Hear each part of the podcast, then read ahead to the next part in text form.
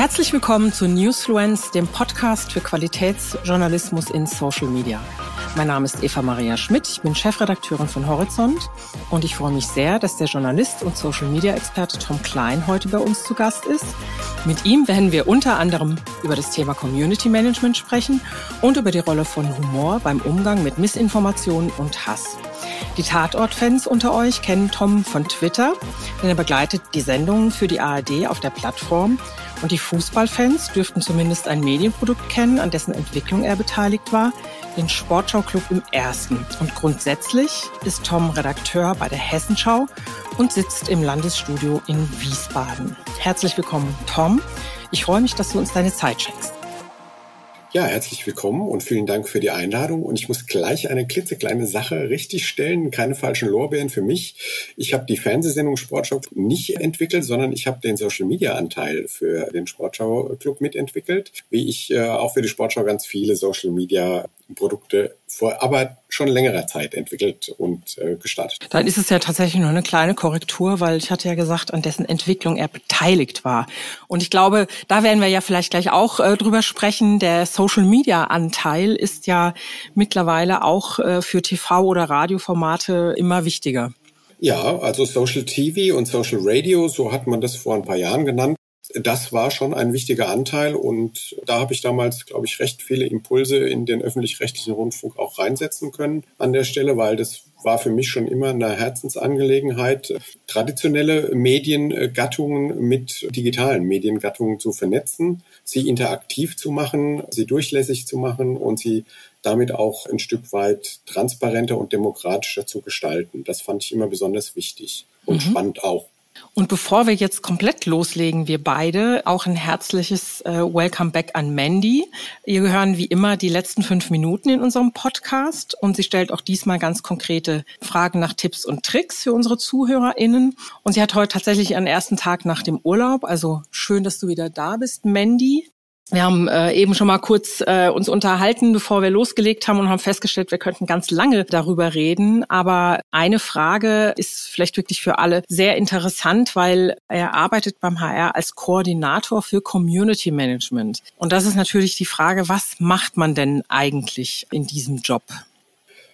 Ja, als Koordinator Community Management, man kann das im Prinzip in drei Begriffe subsumieren. Meine Aufgabe ist es zu informieren, zu inspirieren und zu strukturieren. Und was steckt dahinter? Also der HR hat vor drei Jahren beschlossen, dass das Thema Community Management für das Haus eine strategisch wichtige Bedeutung hat. Hat eine äh, strategische Arbeitsgruppe einberufen, die im Prinzip geguckt haben, was läuft hier bei uns im Haus an Community Management, wie ist das alles organisiert, was gibt der Markt her, was sind Markterwartungen, was sind Qualitätsstandards im Markt hat dann am Ende einen relativ langen Abschlussbericht vorgelegt, hat eine Qualitätsvorgabe erarbeitet und hat gesagt, da wollen wir hinkommen als HR. Und das geht nur, wenn wir jemanden einsetzen, der dieses Thema steuert, Netzwerke dazu bildet, der Projekte initiiert, der ja, Erfahrungen und äh, Standards auch in Regelstrukturen im Haus überführen kann der sich darum kümmert, dass ein Qualitätsmanagement aufgebaut wird, dass wir hinreichende Qualifizierungsmaßnahmen für die Community Managerinnen im Haus haben, der Redaktion und Produktteams berät, wenn sie neue Produkte erstellen und kalkulieren wollen. Denn fairerweise muss man sagen, Social Media ist, wie glaube ich in vielen anderen Häusern auch, einfach über viele Jahre sehr organisch gewachsen am Anfang äh, gar nicht mal strategisch oder strukturell groß gesteuert, sondern da haben sich Menschen halt damals hingesetzt und haben gesagt, ja, wir wollen äh, so einen Kanal starten in Social Media. Also es ist schon eine Weile her. Ne? Und dann ist vieles organisch gewachsen. Und das Thema Community Management, mh, hm, da herrschte lange Zeit und bisweilen auch bis heute noch eher so ein Distributionsgedanke vor. Sprich, wir nutzen Social-Media-Plattformen halt primär als Distributionsplattform. Da ist klar, da hängt eine Kommentarfunktionalität dran. Da müssen wir uns irgendwie drum kümmern. Aber dass man das auch tatsächlich strategisch steuern und konzeptionieren kann und dass das viel mehr sein kann als einfach nur, wir setzen unsere journalistischen Produkte in eine Social-Media-Plattform und dann passiert halt eine Kommentierung. So. Also das ist ein anderer Gedanke, ja, zu sagen, wir wollen bewusst auch Communities aufbauen zu bestimmten journalistischen Produkten und das muss auch irgendeinen Wert haben. Kannst du uns ein Beispiel für eine solche Community nennen? Weil der HR hat ja ein unglaublich vielfältiges Programm und ich glaube auch, dass viele zum einen an, also die in den Redaktionen sind, an dieses Distribuieren denken, aber viele, ähm, wenn sie sich das Thema Community Management vorstellen, auch daran denken, das ist jemand, der sitzt da und der beschäftigt sich den ganzen Tag damit, irgendwie die Kommentare zu handeln. Aber wenn ich dich jetzt richtig verstanden habe, steckt bei euch da ja noch viel, viel mehr dahinter. Ja, also das ist zumindest das Ziel, wo wir hinkommen wollen. Ich kann dir zwei konkrete Beispiele sagen. Ein Produkt ist, das heißt Your Money. Das ist ein TikTok-Format, das der HR für Funk produziert. Und da geht es im Prinzip darum, das ist ein Finanzformat für junge Menschen, eher so im Bereich der Erstorientierung, wenn man über Finanzen spricht, was verdiene ich in bestimmten Jobs, wo kann ich, wenn ich ein bisschen Geld habe, wo soll ich das anlegen und so weiter. Und da gibt es einmal die Woche ein Video zu einem Thema und dann ist ja eine Weile Pause. Und dann war ganz klar zu sagen, wir wollen in den Kommentaren für unsere Nutzerinnen ein zweites Produkt erschaffen. Und das finde ich ganz wichtig, ja, weil das, das, das erste Produkt ist dieses Video, wo es um ein konkretes Thema geht, aber dann schließen sich ja ganz viele Fragen an und ähm, ganz viele Nachfragen, dann gibt es aber auch Kritik.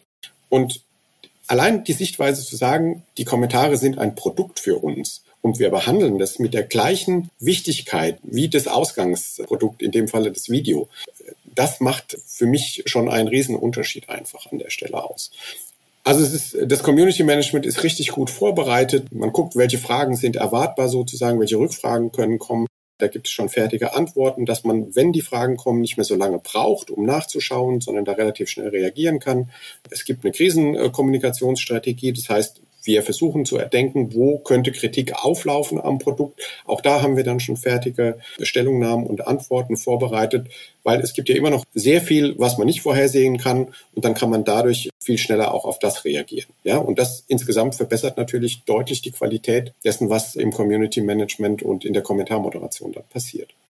Und wie viele Leute arbeiten denn dann jetzt zum Beispiel an, also an diesem konkreten Beispiel, was du eben beschrieben hast? Wie groß ist das Team, das da beschäftigt ist und wer arbeitet da mit?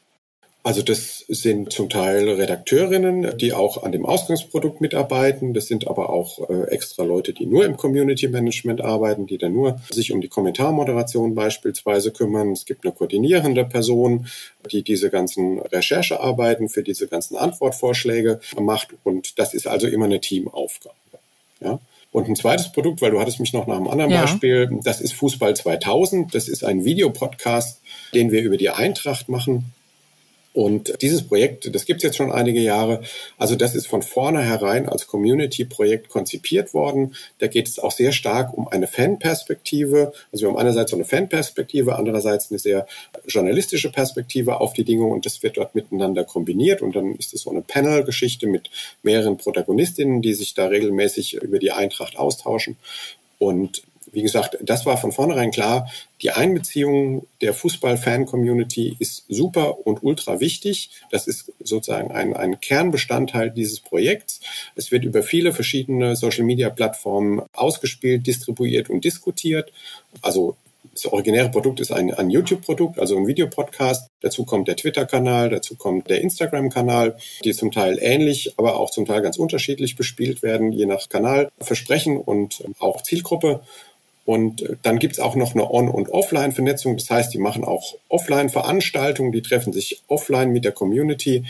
So, und da sieht man dann schon den Unterschied zu einem Produkt, wo ich einfach nur sage, ich habe hier einen Podcast und der hat vielleicht noch irgendwo einen Instagram-Kanal und dann diskutieren wir da in Anführungszeichen so ein bisschen.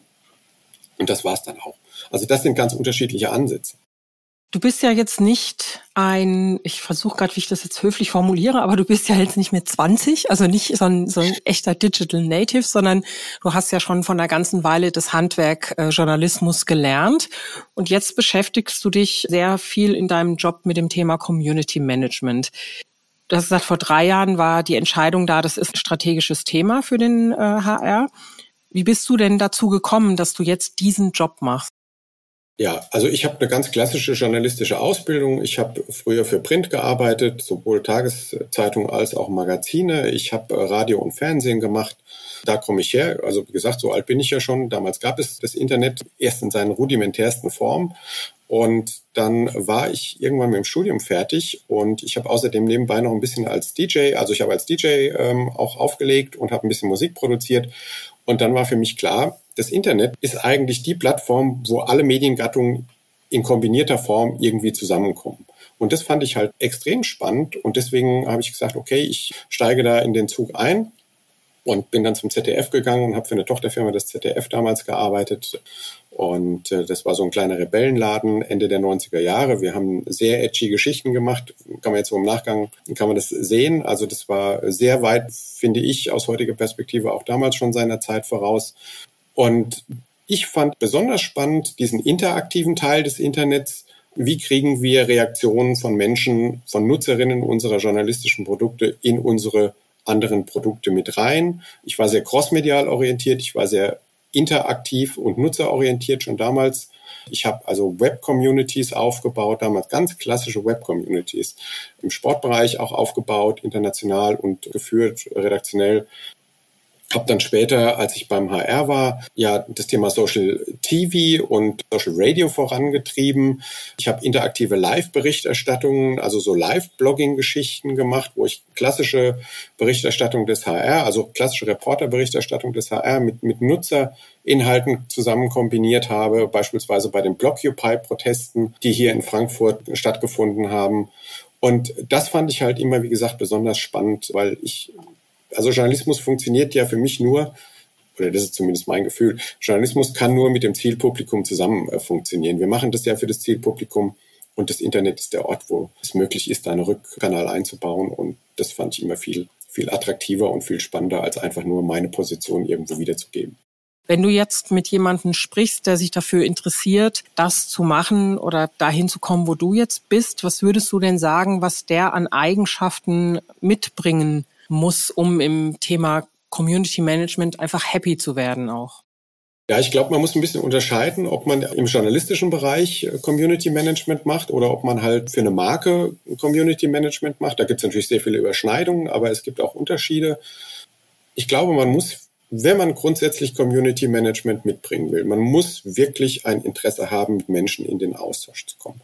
Wer das nicht hat, und wer nach wie vor glaubt, so jetzt, wenn man, wenn ich mal so auf manche Journalistinnen gucke, ne, da ist nach wie vor bei nicht wenigen noch extrem ausgeprägte Sendementalität. Ja, so ich bin der Journalist, ich bin die Journalistin, ich weiß, wie es aussieht, ich berichte das.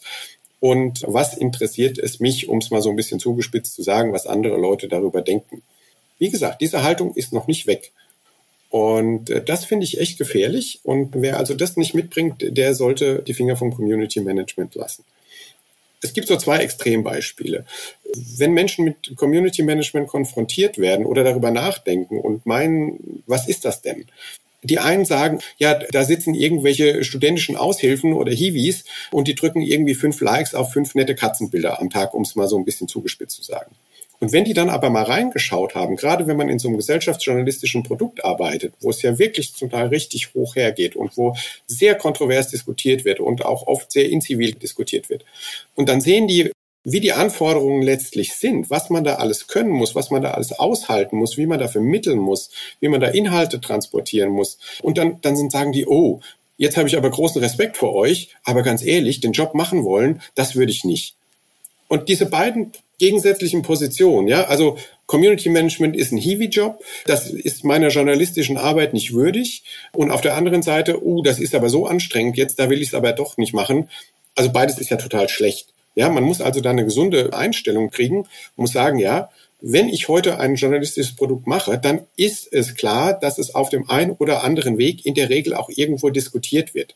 Und das kann ich auf meiner eigenen Plattform anbieten. Wenn ich es aber nicht auf meiner eigenen Plattform anbiete, dann sucht sich irgendjemand einen Inhalt und diskutiert es auf einer anderen Plattform. Und da ist es doch besser, ich diskutiere das auf meiner eigenen Plattform, wo ich ein bisschen mehr Einflussmöglichkeiten noch habe und wo ich auch besser gucken kann, was passiert mit den Inhalten, wie wenn ich die einfach äh, frei ins Feld laufen lasse. Also das kann man sowieso nicht verhindern, aber man kann es ein Stück weit besser steuern. Und jeder Community Manager bei uns ist eine Art Mikropressesprecherin fürs Haus. Das muss man in jedem Kommentar, den wir mit einem HR-Absender verfassen, steckt ein Stück weit die Haltung des ganzen Hauses drin.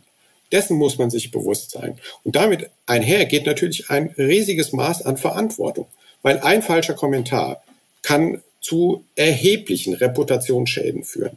Und die dann wieder einfangen zu müssen, das ist richtig schwierig. Ne? Die Community Managerinnen haben wirklich ein hohes Maß an Eigenverantwortung und die arbeiten oft unter großem Druck und müssen sehr schnell Entscheidungen treffen, weil sie zum Teil tausende Kommentare am Tag bearbeiten müssen. Und es muss man überlegen, wie sind die rechtlich zu bewerten? Ja, also wir haben eine Aufgabe als öffentlich-rechtlicher Rundfunk, bestimmte rechtliche Vorgaben einzuhalten. Wie bildet ihr denn die Leute aus? Weil, also das, was du jetzt gerade erzählst, das zeigt ja eben wirklich den Umfang dieser Aufgabe. Ne? Du musst ja wirklich die Inhalte kennen, du musst rechtliches, du darfst dich nicht hinreißen lassen, du musst trotzdem schnell sein, das ist dieser Druck. Das sind ja Sachen, die sind nicht unbedingt jetzt erstmal Teil der journalistischen Ausbildung, wenn man das Handwerk lernt. Aber man muss eben doch unglaublich viel mitbringen. Wie, wie bringt ihr das den Leuten bei? Und noch eine Frage in dem Zusammenhang. Gerade wenn du erzählst, also wir haben das auch zum Teil erlebt, wenn es zum Beispiel um das Thema Impfkampagne ging, haben, haben wir das gekriegt, wo man erstmal denkt, jetzt Horizont als Fachzeitung kriegt vielleicht nicht so viel von diesen ganzen Sachen ab, aber da sind wir auch mit wahnsinnig vielen Kommentaren, Zuschriften und was weiß ich was konfrontiert worden. Und ich finde auch, dass das mit dem Journalisten, der Journalistin, die da sitzt, wirklich was macht und dass es wirklich was ist, wo man mit den Leuten auch reden muss, ähm, äh, wie es ihnen damit geht. Und das ist ja, ähm, bei euch gibt es ja viele solche Themen. Also erstens Ausbildung, zweitens Begleitung von den Leuten, die damit umgehen müssen. Was macht ihr da? Ja, also bislang gibt es gar keine Ausbildung in dem Bereich. Ja, also es gibt keine Community Management Volontariate. Ich mache aber schon lange in der Volontariatsausbildung bei uns Seminare und habe jetzt im letzten Jahrgang zum ersten Mal auch ein zweitägiges Seminar zum Thema Community Management. Das ist schon mal ein Schritt nach vorne. Gleichzeitig haben wir ein Schulungsprogramm jetzt erarbeitet, weil die Leute, die Community Management bei uns machen, die haben das im Prinzip Learning by Doing, Training on the Job gemacht. Weil, wie gesagt, es gab bislang ja gar keine Ausbildung dafür. Die Anforderungen sind aber sehr hoch. Und deswegen haben wir jetzt ein, ein Schulungsprogramm erarbeitet. Wir beschäftigen uns auch auf ARD-Ebene mit diesem Thema. Und ich führe da in der ARD-Gruppe auch das Thema als Themenowner, Schulung und Fortbildung. Und wir gucken, dass wir mit der ARD ZDF Medienakademie ähm, da ein entsprechendes Curriculum umsetzen können. Aber wir haben auch ein relativ umfangreiches Programm im Haus aufgelegt. Das ist einmal ein, ein genereller Track für Programmmacherinnen, wo ich das Thema Community Management aufzeige, wo ich die ganzen strategischen Dimensionen im Prinzip aufzeige, gucke, was ist da alles in dem Thema drin. Das ist nämlich unglaublich viel. Da geht es ja um Distributionsfragen, da geht es um Produktentwicklungsfragen, da geht es um Kommentarmoderation, da geht es um das Thema Kommunikation generell. Da geht es aber auch darum zu gucken, wie äh, entwickelt sich das Thema in die Zukunft. So, und dann haben wir ein viertägiges Seminar, wo wir tatsächlich einen äh, großen Bereich schulen und wo auch ein nicht unwesentlicher Anteil psychologisches Wissen drin ist. Denn wie gesagt, diese Hate Speech, Verschwörungstheorien, das ist schon wichtig. Und da geht es auch darum, wie können sich die Community Managerinnen abgrenzen, wie können sie resilienter gegen das werden, was passiert. Und da arbeiten wir mit psychologischer Supervision. Denn das ist völlig klar, das ist super belastend, wenn man da zum Teil Tausende und Abertausende Kommentare äh, lesen muss. Und die Menschen sind ja in Zivil, äh, also zum Teil uns gegenüber, die greifen uns an als öffentlich-rechtlicher Rundfunk, die greifen unsere Produkte an, die diskreditieren, also gibt auch ne, gesteuert, strategisch induziert und gesteuerte Angriffe auf unsere Inhalte.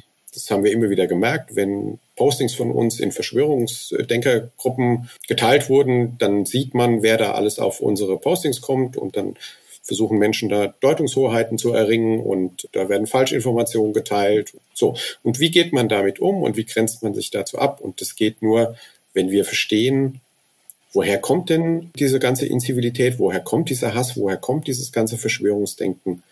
Das ist schon mal ein erster ganz wichtiger Schritt, um da sich selber so ein bisschen Erleichterung zu verschaffen, weil wenn man das erstmal verstanden hat, was geht denn in den Menschen vor, dann kann man sich A überlegen, wie gehen wir damit besser um, wie können wir dem besser entgegnen, aber das führt auch dazu, dass sich unsere Community Managerinnen den Stiefel nicht selber anziehen, denn das ist das, was leicht passiert.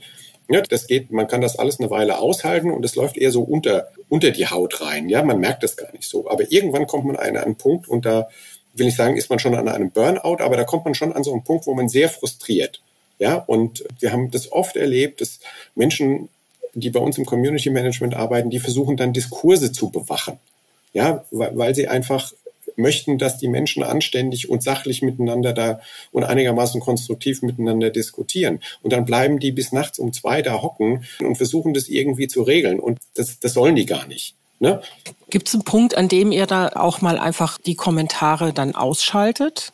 Ja, das kommt vor. Manchmal schalten wir nachts Kommentare ab, wenn wir das Gefühl haben, das ist nicht handelbar, weil die Redaktion ist nachts nicht besetzt. Das heißt, wir lesen nachts keine Kommentare. Das heißt aber natürlich auch, dass wir abends um zehn, wenn wir da in den Feierabend gehen, nicht um Viertel vor zehn nochmal irgendwie ein Ultra, ein Ultra ähm, provokanten, provokanten oder, Post setzen oder, oder ja. wo wir wissen, da geht's, da wird es auf jeden Fall zu wüsten Diskussionen kommen. Das machen wir natürlich nicht.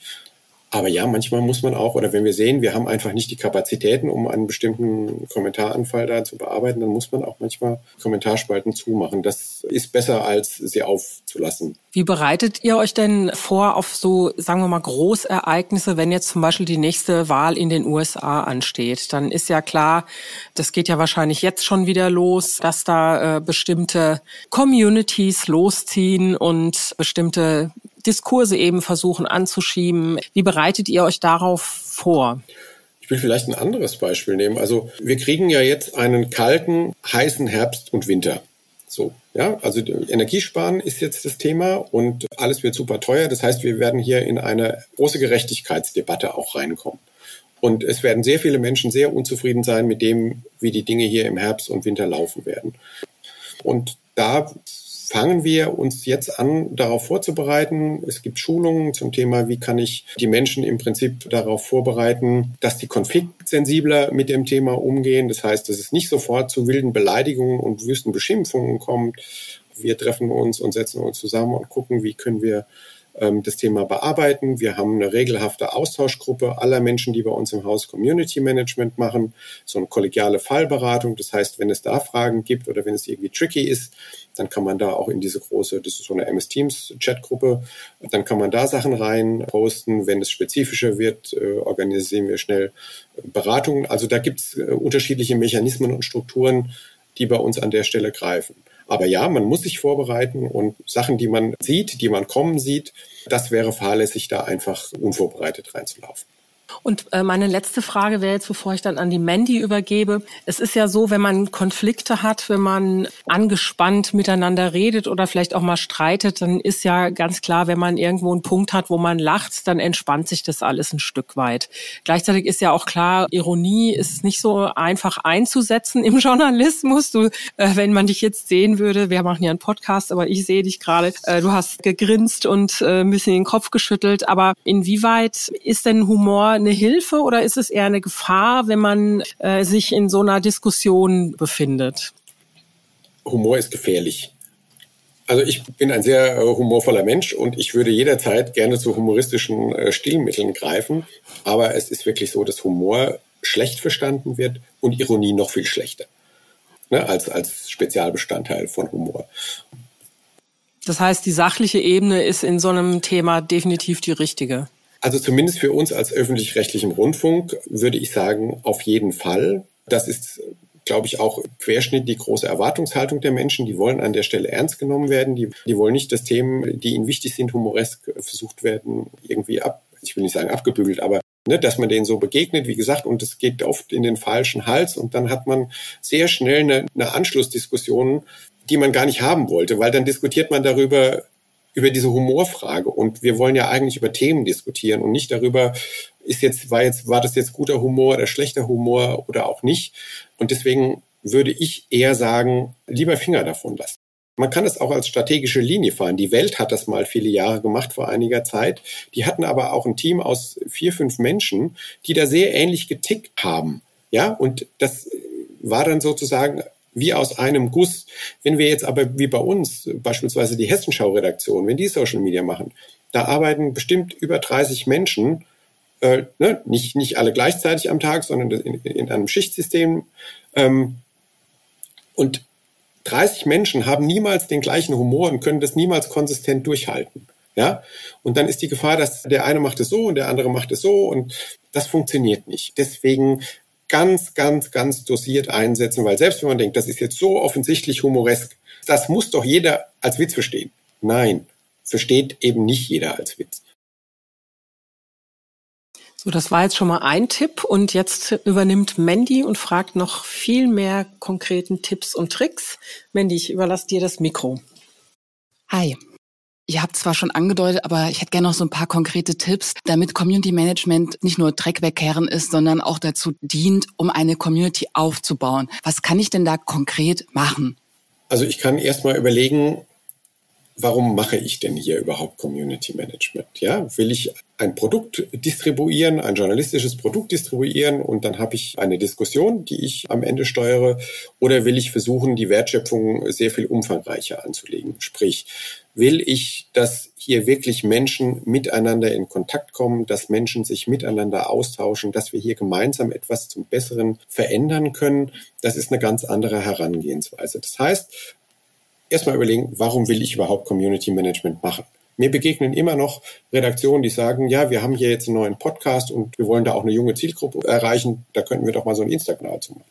Da werden schon zehn Schritte vor dem ersten gemacht. Die haben sich überhaupt gar nicht dann überlegt an der Stelle, was will ich denn da überhaupt erreichen? Ja, und wen will ich da ansprechen? Und wo entsteht die Wertschöpfung oder, oder welche Art der Wertschöpfung soll eigentlich im Community Management entstehen? Dann muss man sich überlegen, was will ich denn? Will ich ein Publikum oder will ich wirklich eine Community? Also sprich, Publikum heißt, ich erreiche eine möglichst große Masse an Menschen und das reicht mir schon. Oder will ich, wie gesagt, eine Community, die aber miteinander agiert? Da muss ich ganz anders äh, mit umgehen, das muss ich ganz anders steuern. Und dann sollte ich mir noch überlegen, was kann ich im Community Management anbieten, was andere nicht anbieten? Kannst du mal so drei potenzielle Ziele, die man damit erreichen kann, skizzieren? Was ist damit möglich? Also für uns besonders wichtig ist, wir können Vertrauen aufbauen zu unseren Publika, zu den Menschen, mit denen wir da interagieren, indem wir ja offen, ehrlich mit denen kommunizieren, aufrichtig kommunizieren, indem wir denen nicht irgendwie irgendeinen Schwumpes erzählen, den sie leicht durchschauen können. Und wir können ihnen erklären, wie wir unsere Produkte machen, unter welchen Bedingungen diese Produkte zustande kommen. Wir können auf Kritik eingehen, können diese Kritik entkräften. Wir sind dann auch erfolgreich, wenn andere Menschen in der Community anfangen, unsere Inhalte selbst zu verteidigen, so dass wir das nicht selber machen müssen, weil das dann zum Teil nochmal eine ganz andere Glaubwürdigkeitsebene erreicht. Ja, also Vertrauenaufbau, grundsätzlich positives Marken- und journalistisches Produkterlebnis den Menschen zu verschaffen, Fragen beantworten, die sie haben. Also an uns werden Myriaden von Fragen herangetragen, sowohl zu unseren Themen als auch zu unseren Produkten. Dann können wir aus diesen Fragen auch wiederum sehen, wo besteht denn Bedarf, wo müssen wir nochmal selber in die Bütt, wo können wir weitere Beiträge anfertigen, wo müssen wir vielleicht sogar ganz neue Produkte für erstellen. Also da liegt ja ganz viel drin. Und das finde ich sind schon wichtige Aspekte, warum man Community Management machen kann. Okay, also Vertrauen, Transparenz und Feedback. Wie kann ich das denn unter anderem messen, damit ich auch sehe, ich mache gutes Community Management? Kannst du uns ein paar Kennzahlen nennen? Ja, es gibt erstmal so ganz klassische KPIs, ähm, sowas wie Mitgliederwachstum, also ne, wie schnell wächst die Community. Und dann kann man gucken, wie hoch groß ist die Anzahl der Kommentare, die dort einlaufen, wie groß ist das Verhältnis von Nutzerkommentaren zu eigenen Kommentaren. Da kann ich ablesen, wie aktiv bin ich da selber. Ich kann gucken, wie hoch ist der Anteil toxischer Kommentare am Gesamtvolumen der Kommentare. Also so gibt es eine ganze Reihe von KPIs, die jetzt sehr qualitativ sind. Also gibt immer auch quantitative und qualitative Ziele und qualitative Ziele. Wenn ich beispielsweise sage, auch ich will einen geschützten Diskussionsraum schaffen, das wäre jetzt für uns beispielsweise ein, ein wichtiges Ziel, dann kann ich mir überlegen, durch was zeichnet sich denn ein solcher geschützter Raum aus? Und dann sage ich beispielsweise, weil es ja oft vorkommt, dass Menschen, wenn sie in der Diskussion sind, nicht auf der Sachebene diskutieren, sondern dann werden sofort Menschen angegriffen und in ihrer Persönlichkeit diskreditiert, damit darüber dann sozusagen ihr Sachargument diskreditiert wird. Das ist ein klassischer Angriff auf die Person, das ist ein Scheinargument, das trägt nichts zur sachlichen Debatte bei. Und dann kann ich sagen, okay, der geschützte Raum ist unter anderem erreicht, wenn beispielsweise bei 100, pro 100 Kommentare nur ein Angriff auf eine Person stattfindet. Ja, wenn unsere Community verstanden hat, was heißt das, wenn unsere Community verstanden hat, wir wollen das nicht, wenn unsere Community verstanden hat, es bringt uns allen nichts in der Diskussion, dann geht die Zahl dieser persönlichen Angriffe einfach zurück und diese Diskreditierungsversuche, indem man beispielsweise sagt, was weiß ich, du bist von Partei XY, du hast sowieso keine Ahnung von dem Thema. Ja, das wäre so ein klassischer Angriff auf die Person. So kann man das definieren und das ist, man kann da wunderbar nach dem OKR-Prinzip arbeiten, also Objectives und Key Results. Äh, man kann sich eine Vision und eine Mission geben und kann daraus Unterziele ableiten, die man in einem bestimmten Zeitraum erreichen will, vierteljährlich, halbjährlich, jährlich. Und dann kann man das ganz, ganz tief runterdeklinieren und kann sagen, wie gesagt, der geschützte Raum, den haben wir dann erreicht, wenn das, das, das, das, das erreicht ist. Und dann kann man sich überlegen, wie erreicht man das und vor allen Dingen auch, wie konkret kann ich das messen. Was mich jetzt noch am Ende interessiert, du hast es vorhin schon mit Eva angedeutet, Humor hilft zum Beispiel nicht in der Krise, aber es geht ja wirklich schnell, dass man mal über das Ziel hinausschießt oder das Thema eher anheizt als besänftigt. Was mache ich denn da jetzt als Community Managerin? Laptop zu und Feierabend oder gibt es Strategien, um Fehler schnell zu korrigieren? Also was kann ich in der Krise machen? Vielleicht mal so zwei, drei Hacks, um einen kühlen Kopf zu bewahren. Also erstmal Kritikfähigkeit an sich herstellen. Das heißt, wenn es sachlich begründete Kritik an uns, unseren Kommentaren oder unseren Inhalten gibt, dann ist klar, wir nehmen diese Kritik ernst, wir reagieren darauf und wir pflegen da auch an der Stelle eine offene Fehlerkultur. Ne? Fehler, die wir machen, und sei es nur der billigste Tippfehler, das wird sofort festgestellt, das wird sofort in die Kommentare geschrieben. Das heißt, wir müssen damit umgehen, wenn wir sozusagen da eine ausschweifende Diskussion an der Stelle nicht weiter fortführen wollen. Und wir wollen ja nicht über irgendeinen Tippfehler, der hätte nicht passieren sollen, eigentlich diskutieren, sondern wir wollen ja über ein Sachthema diskutieren. So, äh, wir kommunizieren über diese Fehler offen und nachvollziehbar. Das heißt, wir platzieren da keine verschwurbelten Pressetexte und Sprachregelungen, denn damit kann niemand was anfangen. Das ist nicht nachvollziehbar in der Regel für die Menschen und das fällt einem auch eher auf die Füße, als dass es einem nutzt. Und wichtig ist auch, dass wir ein immer wieder in eine Selbstreflexion gehen. Das heißt, wir sagen, wir brauchen sowas wie eine professionelle Empathie. Da geht es immer wieder darum, sich selber zu überprüfen. Denn natürlich jeder von unseren Community Managerinnen bringt ja eine eigene Haltung und eine eigene Position mit und findet manche ja, Argumente und Positionen anderer gut und auch nicht. Da muss man immer wieder versuchen zu gucken und aus sich selber rauszutreten und zu sagen, ja, wenn da jetzt halt jemand so ein bisschen emotionaler und aggressiver auch argumentiert und mit Argumenten, die einem selber nicht passen, dass da der Finger nicht zu schnell auf den Löschknopf kommt. Ja, weil dann hat man sehr schnell so eine Meinungsfreiheitsdebatte am Hals und die wollen wir auch nicht. Und auch da ist eine Reflexion wichtig. Also Kritikfähigkeit, gute Kommunikation, nachvollziehbare Kommunikation, großes Maß an Selbstreflexion, dauerhaft, das finde ich, ist hilfreich, um mit solchen Krisensituationen umzugehen. Ich würde gerne mal nachhaken bei der professionellen Empathie. Hilft das, wenn man da eine Sparingspartnerin hat? Also wenn man merkt, so, hm, das ist so ein Kommentar, den nehme ich so und so wahr. Habt ihr da so einen Prozess, dass ihr noch eine andere Person drüber lesen lasst und verifiziert, ob ihr das ähnlich herauslest? Ja, also wenn wir das Gefühl haben, dass wir uns nicht sicher sind oder dass, also ne, das funktioniert nicht bei jedem Kommentar natürlich, aber wenn man sich selber unsicher ist, wie ein bestimmter Kommentar zu lesen ist oder was da möglicherweise alles drinstecken kann und auch wie man darauf selber reagieren sollte, ja, also das geht innerhalb einer Redaktion, das gibt es aber auch hausübergreifend, solche Strukturen, das machen wir, ja. Und das ist auch hilfreich. Weil das Thema Community Management so groß ist, haben wir es natürlich nicht geschafft, jetzt in aller Akribie über den richtigen Umgang zum Beispiel mit Hate Speech oder so zu sprechen. Hast du denn am Ende unserer Folge für unsere Hörerinnen einen Tipp, wo sie sich mit diesem rechtlich komplexen Thema tiefer auseinandersetzen können? Schwierig. Es gibt natürlich, also wenn es um das Thema Hate Speech geht und Verschwörungstheorien, da ist sehr viel auf dem Markt. Es gibt sehr viele Organisationen, äh, die sich mit dem Thema auseinandersetzen. Verschiedene Stiftungen, verschiedene, also Hate Aid ist so eine ganz große Organisation, die sich beispielsweise mit dem Thema Hate Speech beschäftigt. Es gibt eine Organisation, die heißt Ich bin hier, die greifen in Facebook-Diskussionen ein, also es gibt eine ganze Reihe Institutionen, die auch umfangreiches Material dazu herausgeben, die Trainingsmöglichkeiten herausgeben, wo man Simulationen anbietet, um selber mal zu erfahren, wie ist das, wenn ich in unterschiedlichen Rollen im Community Management unterwegs bin, ja, wenn ich der stille Mitleser bin, wenn ich der Aggressor bin, wenn ich der Angegriffene bin. Das finde ich schon immer sehr hilfreich und gut. Und habt ihr beim HR eigentlich einen Podcast zum Thema Community Management oder plant ihr irgendetwas? Wir hatten einen Podcast zu dem Thema, der hieß Im Haifischbecken. Der hatte eine erste Staffel, ähm, die ist aber schon etwas länger abgeschlossen und ähm, wir planen im Moment eine zweite Staffel für diesen Im Haifischbecken Podcast. Würde ich zusammen mit einer Kollegin hosten und ähm, da würden wir sehr viel tiefer nochmal auf diese Themen eingehen. Okay, also gibt's bald was von euch. Ja, wunderbar. Ich bin jetzt am Ende. Ich danke euch und ich gebe jetzt nochmal an Eva. Danke dir. Okay, also ganz offiziell nochmal vielen lieben Dank. War sehr wertvoll für uns und ich bin mir ganz sicher, dass es auch sehr wertvoll für unsere HörerInnen ja, ist. Vielen Dank für die Einladung, hat mich auch sehr gefreut. Vielen Dank fürs Zuhören. Damit ihr diese Folge und auch die nächsten nicht verpasst oder vielleicht auch nochmal in ältere Folgen reinhören könnt, abonniert unseren Podcast bei Apple Podcast oder folgt uns auf Spotify. Über Feedback zu unseren Gesprächen freuen wir uns natürlich auch.